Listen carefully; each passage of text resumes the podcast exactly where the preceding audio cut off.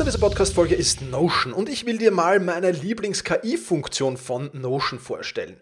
Ich sammle mir alles, was ich so brauche, also alles, was ich für die Podcast-Folgen brauche, aber auch alles, was ich für Meetings brauche, sammle ich in Notion. Und ich bitte dann die Notion KI meistens am Ende der Vorbereitung mir einen unbekannten oder weitgehend noch unbekannten Fakt zum Meeting-Thema zum Beispiel zu sagen. Also mein genauer Prompt dafür ist einfach, kannst du mir interessante, aber weitgehend unbekannte Fakten zum Thema XXX liefern, was auch immer da ist, oder zum Thema äh, dieser Notiz hier liefern und schon wirft Notion mir oder die Notion KI mir wahnsinnig spannende Tools. Das ist eine von vielen KI-Anwendungen, für die ich Notion verwende. Und das Coole ist halt, dass alles in einem Tool ist. Ich brauche nicht irgendwo anders hingehen. Ich bin direkt in der Meeting-Notiz und kann direkt da drinnen mit der künstlichen Intelligenz arbeiten. Und das macht es natürlich erstens viel, viel einfacher und zweitens natürlich viel, viel effizienter. Die Notion KI hilft dir also schneller zu arbeiten, besser zu schreiben und auch weiter zu denken. Aufgaben, für die du normalerweise Stunden brauchst, erledigst du jetzt in Sekundenschnelle. Und das natürlich dank der leistungsstarken Notion KI, die all in deinen Notizen und Dokumenten, ohne dass du, wie gesagt, irgendeinen anderen Arbeitsschritt oder separates KI-Tool ähm, nutzen musst, kannst du das in Notion verwenden. Und das ist wirklich etwas, was wahnsinnig cool ist und wovon ich, wie du siehst, sehr, sehr schwärme. Um Notion kostenlos auszuprobieren, geh sehr gerne auf notion.com slash effizient und ja, alles kleingeschrieben, also notion.com effizient, um die leistungsstarke und benutzerfreundliche Notion KI heute noch auszuprobieren.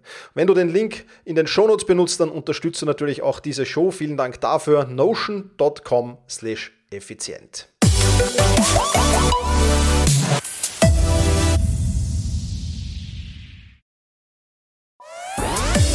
Effizienter arbeiten lernen und leben der Podcast für ein besseres Selbstmanagement. Das Ziel? Mehr Zeit für dich und für die wirklich wichtigen Dinge in deinem Leben. Weil deine Zeit wertvoll ist.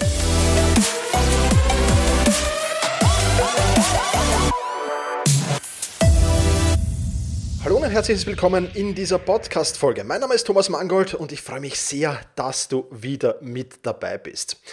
Eine der Fragen, die auch relativ häufig, nicht ganz so häufig wie die gestrige, aber auch relativ häufig in meinem Posteingang landen, lautet, wie kann ich es vermeiden, Dinge aufzuschieben, die keine Deadline haben, aber trotzdem erledigt werden müssen.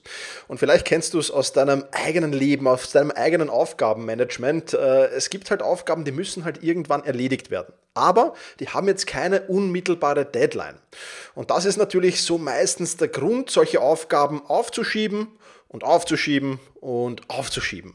Und irgendwann ja, kommt dann der Punkt, ja, da muss man sie dann doch abarbeiten und meistens sammeln sich solche Aufgaben dann an, ja, und dann wird es wieder stressig, dann wird es wieder ja, mühsam auch natürlich, dann muss man sich da wieder besonders viel Willenskraft und Willensstärke reservieren, damit man diese Aufgaben abarbeiten kann. Und ja, deswegen sehen wir uns in dieser Podcast-Folge drei Lösungsstrategien an, die dir möglicherweise helfen werden, dieses Problem zu lösen. Du musst natürlich dann selbst schauen, welche am besten zu dir passt, aber ich habe auf jeden Fall drei sehr, sehr spannende Strategien für dich mitgebracht. Bevor ich auf diese Strategien aber eingehen will, freue ich mich, dass diese Podcast-Folge wieder einen extrem spannenden Werbepartner gefunden hat. Dieser Podcast wird unterstützt vom Brain Effect und im Speziellen stelle ich dir die Mutkapseln vom Brain Effect vor. Zu dieser Jahreszeit jetzt, die Sonne scheint immer weniger, manchmal kommt sie gar nicht durch die Wolkendecke und ja, der Herbstblues, der schlägt vielleicht auch beim einen oder anderen hier schon zu. Dann ist es doch was Besonderes, wenn du diese Mutkapseln zu dir nimmst. 20 Happiness-Zutaten sind da drinnen für ein positives Mindset und besonders hervorheben möchte ich zwei Dinge, nämlich das Vitamin D. Ja, Vitamin D wird normalerweise teilweise durch die Sonne sozusagen eingenommen, aber das geht natürlich nur, wenn Sonne scheint. Und das haben wir im Moment halt relativ selten. Deswegen darfst du da ruhig mit Mutkapseln nachhelfen. Und natürlich aus das L-Tryptophan, das kurbelt nämlich die Produktion des Glückshormons Serotonin an. Ich kann es dir also gerade jetzt im Herbst nur empfehlen, diese Mutkapseln zu nehmen. Ich bin da auf jeden Fall dabei. Um diese Jahreszeit ist es ganz besonders wichtig für mich. Das Ganze, wie du es vom Brain Effect gewohnt bist, mit hoher Bioverfügbarkeit, mit einem Multinährstoffkomplex drinnen, vor allem auch mit Vitamin B. Ja, und entwickelt und getestet in Deutschland. Und es gibt auch noch einen digitalen Wellbeing Coach via App für dich mit an den Start. Also wirklich enorm viel, um gut durch den Herbst und durch den Winter zu kommen. Alle weiteren Informationen zu Brain Effect und zu Mood findest du natürlich in den Shownotes und nicht vergessen, mit dem Code Thomas20 bekommst du auf alle Einzelprodukte von Brain Effect 20% Rabatt. Alle Infos dazu aber wie gesagt in den Shownotes.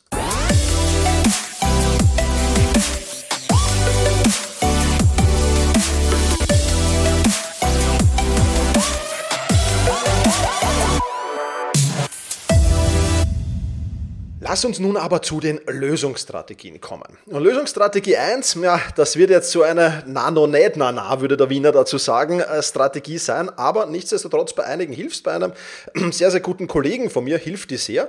Er gibt diesen Aufgaben halt einfach mal eine Deadline und hat dann, und das ist halt das Wichtige, auch die nötige Selbstdisziplin, diese Aufgaben auch mit dieser Deadline abzuarbeiten.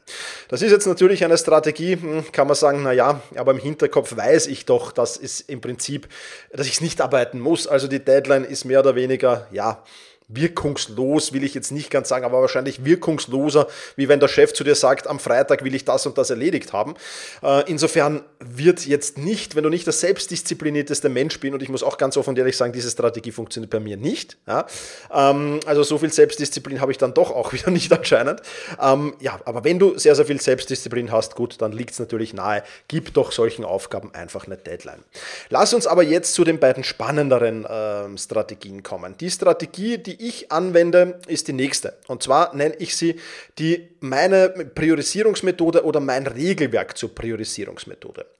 Wenn ich mir äh, so mein Aufgabenmanagement-Tool aufmache, das ist jetzt in meinem Fall TickTick, ja, und wenn ich da reinschaue, dann sehe ich da rote Aufgaben, das ist Priorität 1, orange Aufgaben oder gelbe Aufgaben, je nachdem, das ist Priorität 2, blaue Aufgaben ist Priorität 3 und dann sind so, ja, graue in meinem Fall Aufgaben, das ist Priorität 4. Und nach diesen Prioritäten arbeite ich auch meine Aufgabenliste selbstverständlich ab. Und das ist was Schönes. Und jetzt, wie kommen wir jetzt zu diesen Aufgaben ohne Deadline? Und die sind da natürlich auch drinnen. Ja, das heißt, ich terminiere mir die dann schon. Und jetzt gibt es aber Regeln bei mir. Und ich, wenn du diesen Podcast schon länger hörst, dann kennst du diese Regeln wahrscheinlich. Ich habe die Regel auf meiner To-Do-Liste, all das, was rot oder gelb ist. Das muss abgearbeitet werden, da gibt es keine Ausreden. Also da muss schon etwas Außergewöhnliches passieren, ein außergewöhnlicher Notfall oder irgendwas ganz, ganz Außergewöhnliches dazwischen kommen, dass Rot und Gelb nicht abgearbeitet werden. Bei den blauen Aufgaben ist es so, die darf ich einmal aufschieben. Wenn ich sie aber einmal aufgeschoben habe, oder besser gesagt zu dem Zeitpunkt, wo ich sie aufschiebe, das heißt, das muss jetzt nicht unbedingt zwangsweise der nächste Tag sein, ja, sondern das kann auch die nächste Woche irgendwann sein. Aber wenn ich sie aufschiebe, dann wandert die Priorität vom Blau zur höheren gelben Priorität. Und wenn dann so eine Aufgabe mal die gelbe Priorität hat, dann wird sie ganz automatisch verpflichtend abgearbeitet. Und bei den Grauen ist es ähnlich. Ja, die Grauen dürfen halt zweimal aufgeschoben werden. Wenn ich eine graue das erste Mal aufschiebe zu einem anderen Tag, andere Woche, ja, dann bekommt sie die blaue Priorität. Und dann darf ich die rein theoretisch natürlich nochmal aufschieben. Ja, also blau zu gelb. Ja? Ähm, so, und dann darf ich die zweimal aufschieben. So, und was, jetzt schauen wir uns mal das, die Psychologie dahinter an. Ja? Die Psychologie dahinter ist, ich weiß, Rot und Gelb muss ich abarbeiten. Ich weiß aber auch, dass ich mit Rot und Gelb schon ganz, ganz gut beschäftigt bin und dass für Blau und Weiß wahrscheinlich nicht viel Zeit bleibt. Ähm, und das ist auch gut so, weil Blau und Weiß bei mir so, ja, das Parkinson'sche Gesetz ist, findet der Anwendung halt Arbeit, dehnt sich in jenem Maße aus, in dem Zeit für die Erledigung zur Verfügung steht. Und deswegen möchte ich die schnell abarbeiten. Ja, also das ist für mich schon mal ein ganz, ganz wichtiger Punkt. Was aber noch wichtiger ist, seit ich dieses System eingeführt habe, seit ich mir also erlaube, eine Aufgabe einmal oder sogar zweimal aufzuschieben, hat sich die Aufschieberitis eigentlich viel, viel weniger entwickelt als davor. Und es ist auch vollkommen logisch, weil ich natürlich weiß, okay, irgendwann muss ich sowieso abarbeiten. Wenn es dann mal gelb ist, diese Aufgabe, dann muss ich die ja ohnehin abarbeiten dann bleibt mir eh nichts anderes übrig aufgrund meines Legelswerks. Und da bin ich sehr, sehr diszipliniert mit mir selbst. Ja. Da bleibt mir eh nichts anderes übrig. Das hat also zur Folge, dass ich meistens noch die Motivation und die Willenskraft finde, dann diese äh, blauen oder weißen Aufgaben doch noch abzuarbeiten obwohl ich eigentlich wüsste, ich dürfte sie aufschieben. Vor allem dann natürlich, wenn noch genügend Zeit bleibt, ganz klar. Ja? Also das ist schon so ein, ein ich weiß nicht, wie die, vielleicht gibt es einen Namen für diesen psychologischen Effekt. Also ich weiß, dass ich mir in Zukunft was umhalsen werde, was dann abgearbeitet werden muss, also mache ich es doch lieber heute. Ja? Äh, was du kann, heute kannst besorgen, das verschiebe nicht auf morgen, heißt das so ein schöner Schlaumeierspruch. Aber es funktioniert und probiert, diese Methode musst du halt für dich mal probieren, ja? ob es wirklich funktioniert. Und du musst halt, und eines ist klar, wenn du willst, dass diese Methode funktioniert, dann musst du halt wirklich sagen, rot und gelb oder wie auch immer du priorisierst, eins oder zwei oder was auch immer, dann musst du wirklich sagen, das ist absolute Pflicht. Und wenn ich dann halt wirklich mal mich komplett verschätze oder teilweise auch größere Dinge dazwischen kommen, dann sitze ich auch teilweise, obwohl ich das nicht sehr, sehr gerne mache, in den Abendstunden und erledige meine roten und meine gelben Aufgaben. Ja, das heißt, da lasse ich eigentlich de facto kaum Aus Ausnahmen zu. Wirklich, es sei denn, es passiert wirklich irgendwas, wo ich sage, okay, heute komme ich definitiv zu gar nichts mehr oder heute ist irgendwas passiert, was, was, was äh, außergewöhnlichst ist. Okay, dann passt natürlich, dann ist es okay. Aber das passiert bei mir also einmal im Quartal vielleicht, maximal zweimal im Quartal, wenn überhaupt. Ja. Also das ist schon was, was du machen musst. Also du musst sehr streng sein bei Rot und Gelb und dann wird Blau und Weiß automatisch abgearbeitet. Ja. Also das mal ein, ein, ein Priorisierungsregelwerk, Methode, wie auch immer du diese Strategie nennen willst, finde ich auf jeden Fall extremst spannend. Musst du ausprobieren, ob es für dich passt, wie gesagt.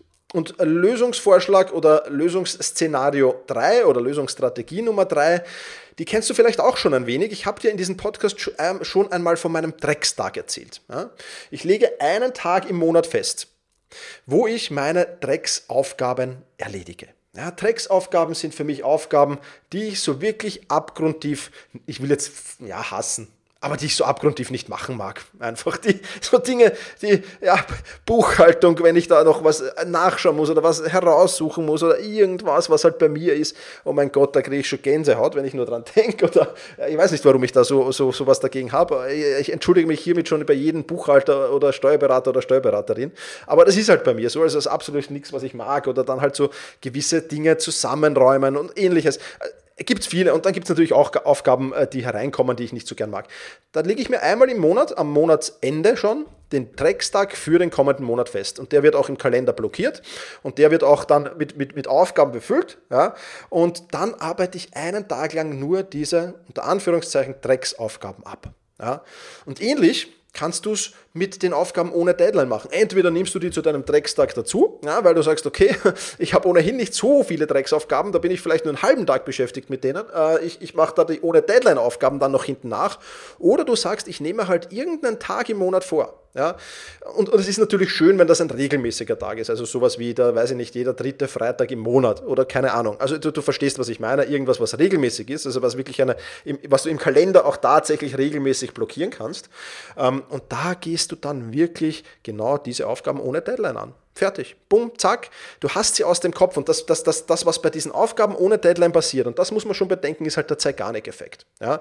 Zeigarnik-Effekt, ich glaube, ich habe es in diesem Podcast auch schon mal erzählt, es geht zurück auf die Professor Zeigarnik, die hat in Berlin äh, unterrichtet an der Universität und hat dort ähm, einen, einen, in der Nähe der Uni einen, einen Kellner beobachtet. Und dieser Kellner hat einen großen Tisch äh, die Bestellung aufgenommen, ohne sich eine einzige Notiz zu machen, was wer bestellt hat hat dann die richtigen Bestellungen auch der richtigen Person ohne nachzufragen gegeben, wusste aber zwei Minuten später gar nicht mehr, was da eigentlich passiert ist. Ja, oder wer was gehabt hat, was passiert ist schon, aber wer, wer jetzt was gehabt hat. Das hat er dann sofort wieder vergessen, Information gelöscht. Ja?